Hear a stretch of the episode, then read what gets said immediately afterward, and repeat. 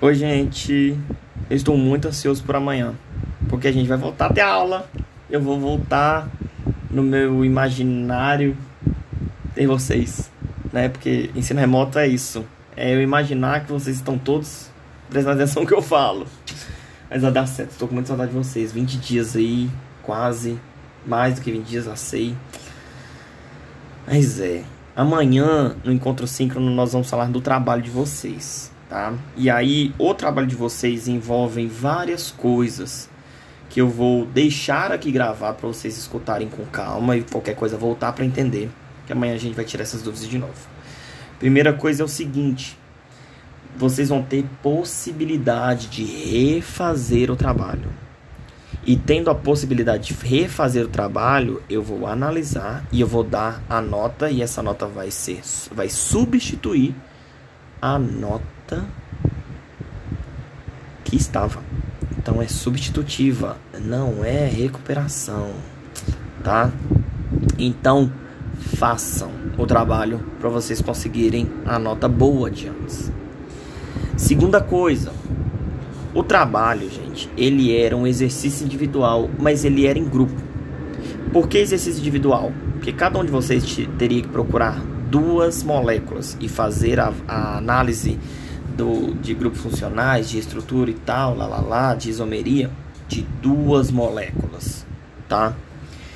Em grupo, porque, você, porque cada grupo, glicose, lactose e glúten, recebeu uma fórmula molecular, ou seja, uma fórmula que continha números de hidrogênios e carbonos. Então todos vocês estavam unidos por essas fórmulas.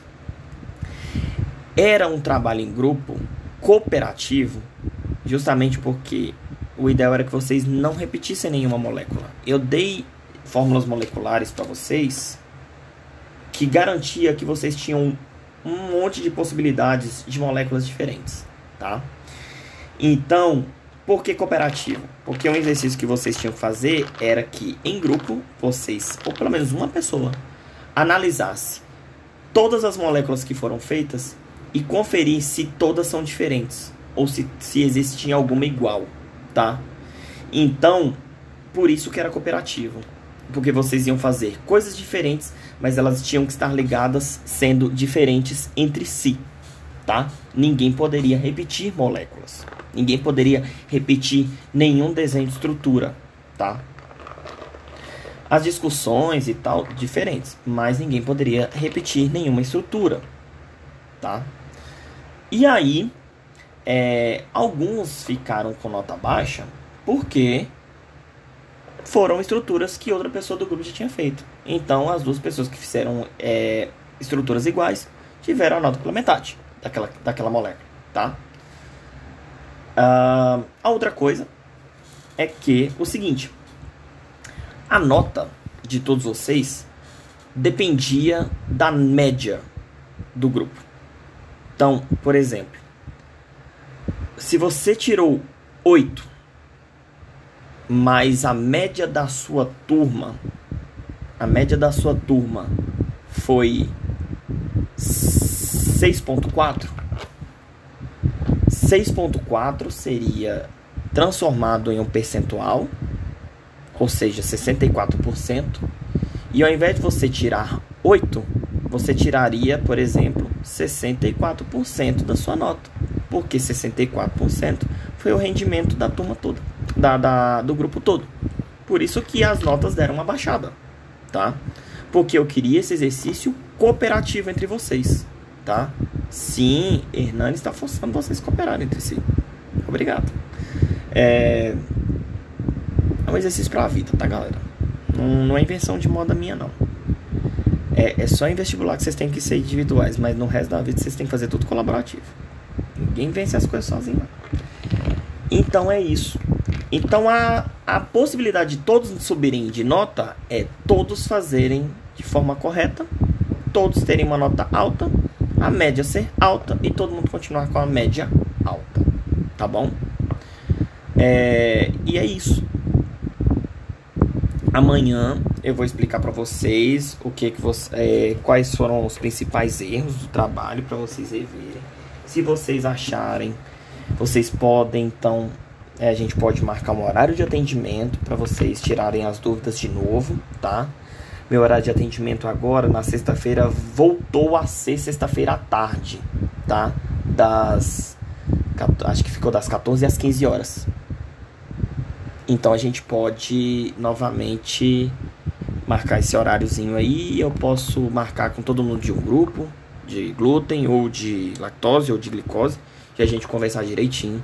E às vezes a gente até às vezes abrir o trabalho de fulano de tal que estava errado tá bom? Se a pessoa tiver vergonha de, de, de que todos vejam o erro, a gente também pode fazer um atendimento individual sem problemas, tá? O que, que eu quero? É ajudar vocês. O que, que eu quero é que vocês aprendam realmente as coisas. Não é só aprender conteúdo, é aprender coisas da vida, tá? E é isso. É...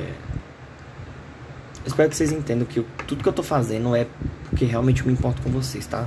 É... Fui bem foi bem emotiva agora essa frase, mas enfim.